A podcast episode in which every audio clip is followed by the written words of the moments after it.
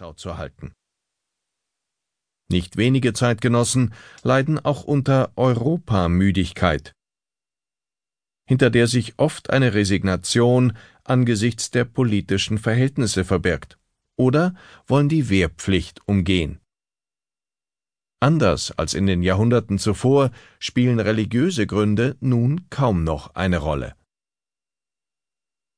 Verbote der Verziehung aus dem Lande gibt es im 19. Jahrhundert kaum noch denn sie ist ein Ventil gegen die Überbevölkerung und in diesem Sinne meistens erwünscht, zumal die Sozialkassen der Gemeinden entlastet werden. Manchmal bekommen Auswanderungswillige sogar eine Prämie, um die Reise bezahlen zu können. Doch bis in die 1820er Jahre hinein wird das sogenannte Redemptionssystem praktiziert. Auswanderer treffen mit dem Kapitän eine mündliche Vereinbarung, die Überfahrt in Amerika über einen Vertrag abzuarbeiten. Ohne diese Möglichkeit hätte mehr als die Hälfte der deutschen Auswanderer des 18. und frühen 19. Jahrhunderts nicht nach Amerika gelangen können. Die Reise dauert vier bis sechs Monate zu Fuß, auf Pferdefuhrwerken oder etappenweise auf Schiffen und Lastkähnen begeben sich die Menschen allein, in der Gruppe, manchmal in einer Art Karawane, auf den Weg zum Hafen. Die deutschen Seehäfen werden für die europäischen Auswanderer im Laufe des 19. Jahrhunderts dabei immer wichtiger. Eine regelmäßige Schiffslinie zwischen Bremen und New York wird 1822 eingerichtet. Ein regelmäßiges Paketschiff folgt 1826. Bald fahren das ganze Jahr über Schiffe nach Baltimore, New York, New Orleans, Philadelphia und Charleston. Hamburg zieht wenige Jahre später nach. Und auch das kleine Bremer Hafen entwickelt sich zu einem beliebten Auswandererhafen.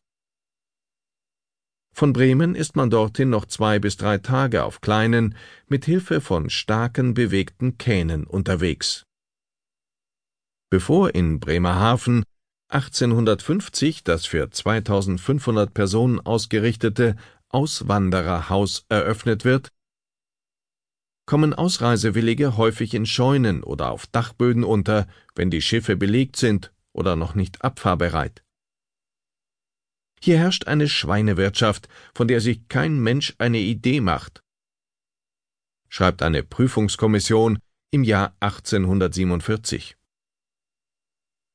Auch in den französischen und englischen Häfen ist der Andrang groß. Die Fahrt nach Le Havre hat den Vorteil, dass der Hafen näher am Atlantik liegt so dass selbst bei schlechtem Wetter das Risiko, Tage oder Wochen lang in der Nordsee oder im Ärmelkanal hängen zu bleiben, geringer ist. Die englischen Häfen behalten ebenfalls ihre große Bedeutung. Manche Auswanderer erhalten von ihren Verwandten in Amerika im Voraus bezahlte Fahrkarten, die dann zum Beispiel für die Schiffsreise ab Liverpool gültig sind Während der ersten Hälfte des 19. Jahrhunderts dauert die Überfahrt nach New York im Durchschnitt 45 Tage. Eine zweimastige Brick oder dreimastige Bark kann bis zu 250 Passagiere transportieren, von denen die meisten ihre Zeit auf den Zwischendecks verbringen, wo der vorgesehene Schlafraum eng bemessen ist Üblicherweise werden für vier erwachsene Reisende nicht mehr als 1,80 Meter mal 1,80 Meter veranschlagt.